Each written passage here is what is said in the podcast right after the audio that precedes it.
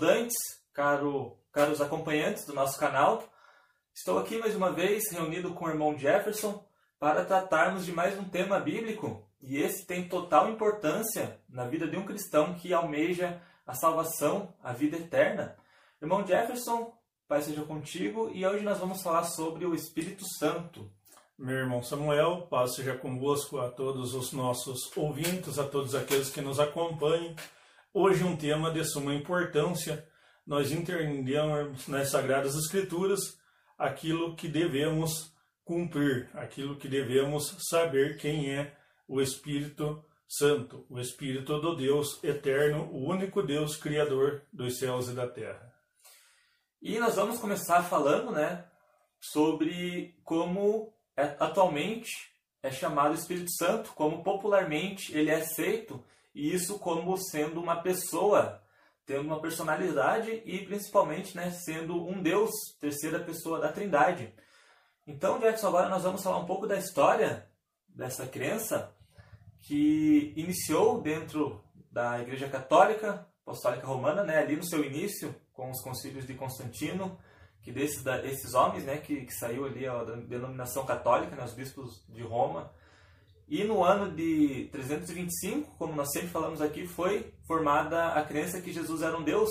Então isso, né, mais de 300 anos após a morte de Cristo. E somente 56 anos depois, em 381, foi confirmado, né, segundo esses estudiosos, no, nesses concílios que o Espírito Santo também deveria ser chamado de Deus. Então, irmão Jackson, eu te faço uma pergunta. Por que na Bíblia e Cristo, principalmente, nunca falou do Espírito Santo sendo uma pessoa e isso só foi descoberto mais de 300 anos após a sua morte? É, Jesus nunca falou do Espírito Santo porque ele estava revestido deste poder chamado Espírito Santo aí já vemos que Deus agia em Jesus através do seu espírito, através dos seus feitos, ele demonstrava quem era o Espírito Santo, ou seja, o próprio Pai. O próprio poder de Deus era o Espírito Santo. Então Jesus falou de muitas coisas, mas dentre elas ele falou que ele ensinava as coisas que tinha aprendido com o Pai. Então quem ensinava Jesus era Deus através do seu Espírito Santo. Então, quando a gente passa pelo batismo, a gente recebe ali o Espírito Santo e Jesus falou em certas passagens: viremos eu e meu Pai, e nele faremos morada. Então, nós recebemos de Deus o Espírito Santo, aquele que nos ensina, que nos guia, que nos mostra toda a verdade, essa verdade que temos falado aqui nos vídeos aos irmãos e ouvintes, um pouco dela pelo menos, para os vídeos não ficarem muito longos, mas Jesus não tinha a necessidade de falar de uma terceira pessoa da suposta trindade, porque essa pessoa da suposta trindade não existia. Então, Jesus, como um bom judeu e um judeu ensinado desde pequenininho na Torá, ele cria em um único Deus, a mesma coisa que todos os cristãos devem fazer, crer em um único Deus e receber desse único Deus o seu Espírito que guia nós em toda a verdade. Irmão Samuel, eles criaram em certa parte aí uma teoria chamada a Trindade, porque eles estavam com saudade lá daqueles tempos que eles tinham vários deuses. Então, eles, esses cristãos que vieram para o império e que já faziam parte do império e os pagãos que já estavam no império fizeram uma assimilação dos seus dogmas com a da igreja, ou paganizaram o cristianismo ou cristianizaram o paganismo, mas fizeram aí uma salada que se pode ver até lá no credo de Atanásio, que se pedir para um defensor ali da Trindade explicar o credo da Atanásio é ali é chamado de mistério. Então, eles colocaram mais Deus junto com o Criador por causa da saudade que eles estavam daqueles impérios ali que não tinham o Deus verdadeiro. E essa crença, né, sobre a Trindade no geral, mas estamos aqui falando especificamente do Espírito Santo.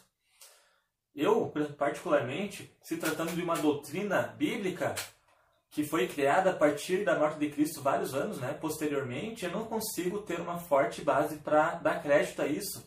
Porque imagine, né, Jefferson, 56 anos após a, a, o início dessa formação dessa teoria né, da, da Trindade, então 56 anos depois só que ela foi é, supostamente confirmada. E antes disso, ali de 325, nós não temos nada que nem na Bíblia, nas Escrituras, muitos tentam apelar para, para o hebraico, né, nos termos Elohim e Had, mas o, o fato é que nem o judeu, o povo de Deus, né, que, que, que tanta, tantas histórias e relatos tem nas Escrituras, eles nada sabiam sobre isso. Então, o que crédito nós podemos colocar em algo que foi descoberto muito tempo depois, sendo que o próprio povo de Deus não, não conheceu, né, sendo que o próprio Cristo não pregou? E nós vamos agora, né, falamos um pouco aqui da história, vamos para as Escrituras. Então, irmão Jefferson, olha o que diz lá em Mateus 11, 27, Jesus Cristo dizendo: Todas as coisas me foram entregues por meu Pai, e ninguém conhece o Pai senão o Filho, e ninguém conhece, ninguém conhece o Filho senão o Pai, e ninguém conhece o Pai senão o Filho, e aquele a quem o Filho quiser revelar. Então, irmão Jefferson, por que, que o Espírito Santo está excluso aqui dessa revelação de Cristo, né, dessa palavra de Cristo, sendo que ele também é uma pessoa e supostamente faz parte de uma trindade. É, estaria aí Jesus deixando um Deus de lado? Então, nós que somos cristãos verdadeiros, cremos que não, né? Se nós cremos que somos salvos pelo sangue de Jesus, pelo, pela sua morte que nos comprou para Deus, então, nós temos que crer que Jesus ele foi correto em todas as suas explanações, em todas as suas explicações. Então, se existisse aí mais um Deus, Jesus teria falado nessa e em muitas outras explicações ali que ele deu ao povo da época e aos seus discípulos. Então, se Jesus exaltava um único Deus, porque só existe esse único Deus. E olha agora em Atos dos Apóstolos, outra coisa bem interessante. Porque como é crido que o Espírito Santo é uma pessoa, se nós o chamarmos de algo semelhante a alguma coisa impessoal, supostamente sendo Deus, isso se torna um pecado, né? um sacrilégio. Mas olha aqui que está escrito em Atos dos Apóstolos. De sorte que, exaltado pela destra de Deus, e tendo recebido do Pai a promessa do Espírito Santo, derramou isto que vós agora vedes e ouvis. E ouvis. Então, Jefferson, eu te pergunto novamente agora, isto, ele pode ser nomeado como uma pessoa? Por que, que não está escrito e derramou esse, é. e, a, ao invés de estar escrito isto? De forma alguma, né, irmão Samuel, não pode ser nomeado como uma pessoa, porque a referência ali seria de forma pejorativa, digamos assim, no texto. Então, se fosse realmente ali um Deus seria falado de uma forma mais nobre no texto, seria até traduzido de uma forma mais nobre no texto. Então, Jesus se referiu ali ao Espírito Santo como poder. E tantas outras passagens, né, Deus falando através dos profetas, ele fala, né, eu sou o Senhor teu Deus, é, não há Deus além de mim, então sempre no pronome pessoal, Muitos apelam aquelas passagens, né? E façamos o homem a nossa imagem e semelhança, né? Desçamos e confundamos os homens. O que, por estar num, num, numa, numa fala né, com supostamente outro, outras pessoas, então isso não prova nada, por mais que esteja escrito assim, não prova nada que é o Espírito Santo ou é Jesus que, com o qual Deus está falando ali. Isso, falar que é especificar alguém ali naquela criação é ir além do que está escrito, porque realmente não está escrito é, isso, né? não está escrito com quem supostamente Deus estaria falando lá. E o que nós encontramos quando Deus fala dele, né, ele fala sempre eu, né, eu, eu Senhor, né, mim. Então, todos os pronomes pessoais que não se pode ser falado por alguém que supostamente existe, né, além de um ser, que seriam três. Outro versículo aqui, irmão eu te pergunto antes, é, antes de eu, eu vou, eu vou te perguntar e vou ler. Pode um, um, uma pessoa ser derramada? Olha o que diz o profeta Joel. E também sobre os servos e sobre as servas, naqueles dias derramarei o meu espírito. É, fica aí complicado, né? De dizer que uma pessoa pode ser derramada. Naqueles últimos dias, diz ali o Senhor, no texto que o irmão Samuel leu, derramarei o meu espírito sobre minhas, meus servos e minhas servas. Então só pode ser um poder, só pode ser uma força para ser derramada sobre muitas pessoas.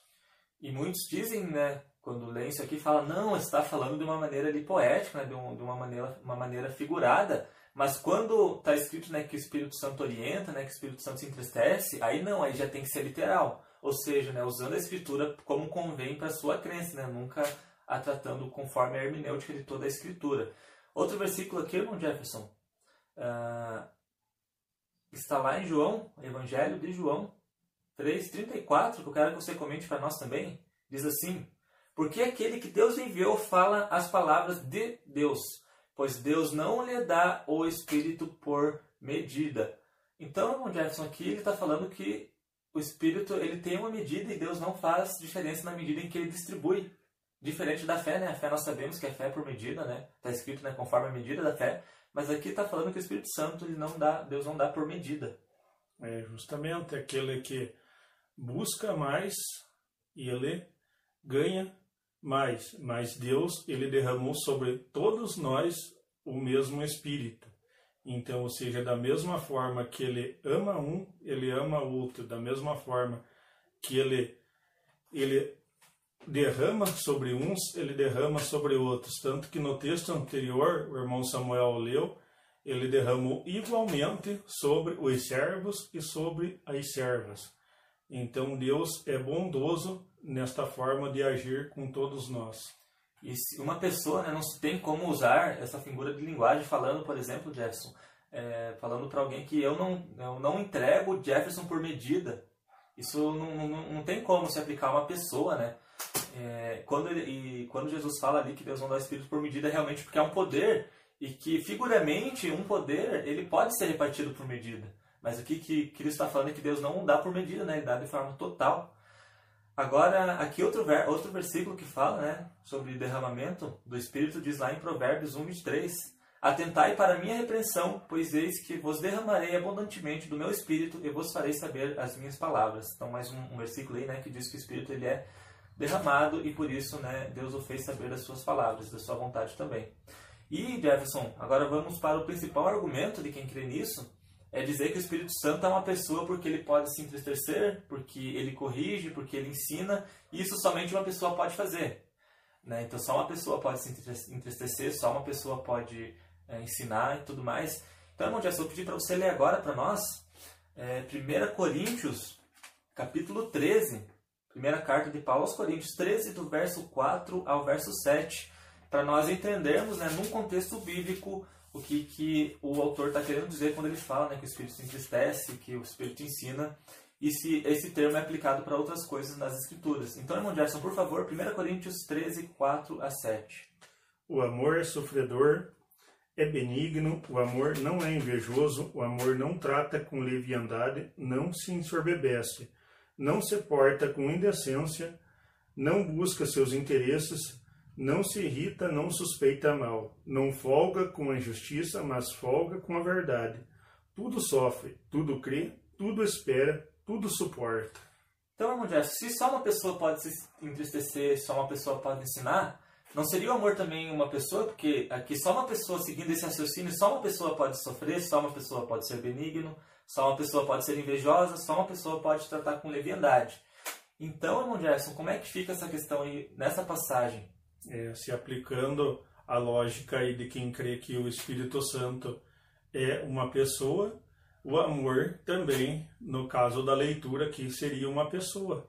Então, no caso ali, como muitos dizem isso, eles terceirizam os, o serviço de Deus, digamos assim, eles terceirizam aquilo que Deus faz por nós, porque aplicam tudo à terceira pessoa da Trindade, mas não aplicam a Deus.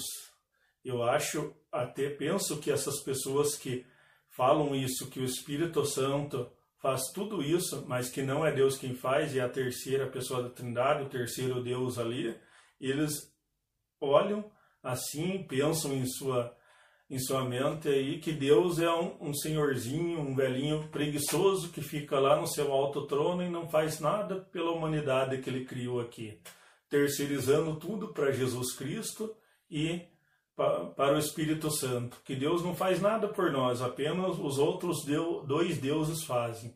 E isso não é verdade. Então, levando em consideração essa suposta suposta lógica aí de que o espírito sofre, então nós aí e tem e tem ali tem mais coisas que seria só para uma pessoa fazer, então levando em consideração isso, o amor também é uma pessoa, irmão Samuel. Por isso que nós devemos ter a Bíblia como contexto, né? Se alguém dizer, não, mas é claro que o amor não é uma pessoa, mas aí já não está querendo é, utilizar o que está escrito para o seu conforto, para tentar adaptar aquilo que se crê, aí que é complicado. Então nós temos que crer na Bíblia num contexto geral. E não é só amor, como o irmão Gerson disse, lá em primeira, é, perdão, lá em Jó 31, 38 diz, se a terra clamar contra mim, então a terra também teria que ser uma pessoa. Agora Provérbios 9, 1 e 2. A sabedoria já edificou sua casa, já lavrou as suas sete colunas, já abateu seus animais, e misturou seu vinho e já preparou sua mesa. Ou seja, a sabedoria também tem que ser uma pessoa. Isso prova, irmão que é só uma forma de, de linguagem, né? uma figura de linguagem e, e, diferente do que muitos dizem, né? que o Espírito Santo, naquela passagem específica, não, não, não é falado figuramente. Então nós provamos aqui pelas Escrituras que há várias outras passagens que provam que é falado figuramente sim e que não tem como nós interpretarmos somente quando se trata do Espírito para uma pessoa com esse argumento, né, fundamentado nesse argumento.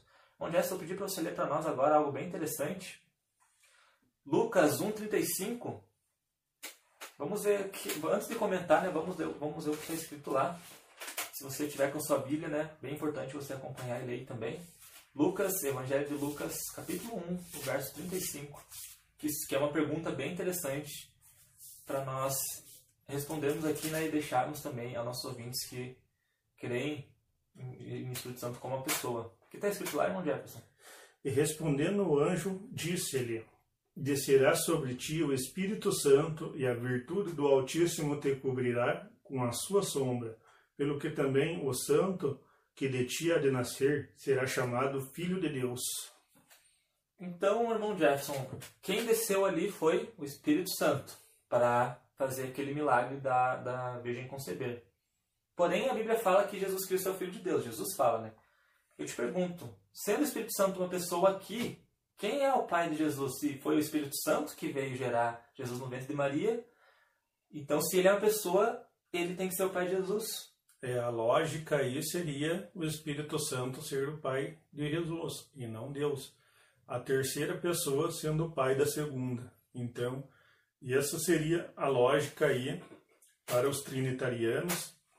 Isso seria a lógica para crer segundo aqui as escrituras. Então, como diz o irmão Samuel aqui, eles não se atentam à hermenêutica dos textos, ele, ou seja, eles não comparam o texto dentro do seu contexto. Então, quem veio aqui e cobriu Maria para que ela tivesse Jesus Cristo foi o poder de Deus, por isso que ele foi chamado Filho de Deus. Então, aqui sim nós entendemos desta forma.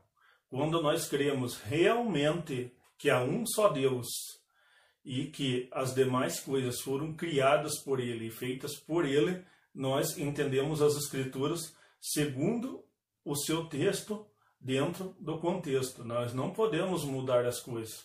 Tanto que nós nos aplicamos a esses estudos aqui das formas mais simples possível para vocês entenderem, para que vocês compreendam, não usando aqui muita linguagem difícil, porque nós só ficamos com as escrituras, nós só falamos pelas escrituras e cremos que existe um só Deus e que nós adquirimos e temos essa sabedoria através do teu Santo Espírito, que é o poder que é a força de Deus em nós. E também, né, irmão Jefferson? É, como você disse, né, se nós cremos que Jesus, que, que Jesus Cristo foi gerado pelo poder de Deus, aí então tranquilamente Jesus Cristo tem como ser o Filho de Deus, segundo esse versículo. Mas se nós cremos realmente que o Espírito Santo é uma pessoa, aí eu creio que é impossível explicar o que está escrito aqui. sem exteriorizar nenhum outro argumento, né, filosófico, seja o que for, o fato é que a Bíblia fala que o Espírito Santo gerou Jesus no ventre de Maria. Então, se crer, olha que grave, né? Se nós cremos que o Espírito Santo é uma pessoa, aí nós não conseguimos definir quem é o Pai de Jesus da forma que ele mesmo proclamava. Nós vamos ter que inventar outras coisas para tentar cobrir esse erro, porque quanto mais uma, uma mentira ela é tida como verdade, ao tentar se explicar ela, você vai ter que criando outras maneiras, outras mentiras para você poder se fundamentar. E são tantos, tantas outras ah, evidências que nós temos até nas escrituras, né, de que o Espírito Santo não é uma pessoa ou tampouco um Deus, mas nós separamos aqui algumas, né, para não estender muito. Muitos falam até da criação, né, que o Espírito de Deus pairava sobre as águas, o que está escrito que o Espírito de Deus parava sobre as águas, mas eu não lembro de estar tá escrito lá que o Espírito Santo parava sobre as águas e está falando que o Espírito Santo era o próprio Deus pairando sobre as águas. Está escrito isso, Jefferson, ou estou enganado? Ele fala que o Espírito de Deus pairava sobre as águas. Né? Então, como tudo é criação de Deus, logicamente que o Espírito de Deus estava sobre este planeta aqui antes da criação, né? Logicamente, a Bíblia diz: Deus veio, a terra era sem forma e vazia. Deus veio, deu forma à terra, criou todas as coisas aqui. Mas como tudo é criação de Deus, logicamente o seu poder, o seu espírito estava por aqui. Então, né, se basear em, nessas passagens de forma aleatória realmente não é uma boa ideia para aquele que quer aprender a Bíblia por completo, né, descobrir realmente a verdade de Deus. E também se apelar para um mistério, um suposto mistério, é, é algo também que não tem como conciliar com a Bíblia, porque o próprio Espírito Santo veio para revelar toda a verdade, né? Jesus Cristo foi profetizado pelos profetas dizendo que ele traria enigmas né, desde a fundação do mundo, ou seja, como conciliar um mistério que Cristo não tem revelado né, à sua igreja, àqueles que creem nele. A Bíblia toda só pode trazer salvação desde que ela não haja nenhum mistério. Então, como que Deus pode salvar alguém sendo que ele deixou algum mistério encoberto? Se é um mistério, então já não tem como você crer em algo que é um mistério. Como é que você vai basear a fé em algo que é um mistério? Mesma coisa que alguém falar alguma coisa para você, irmão Jackson.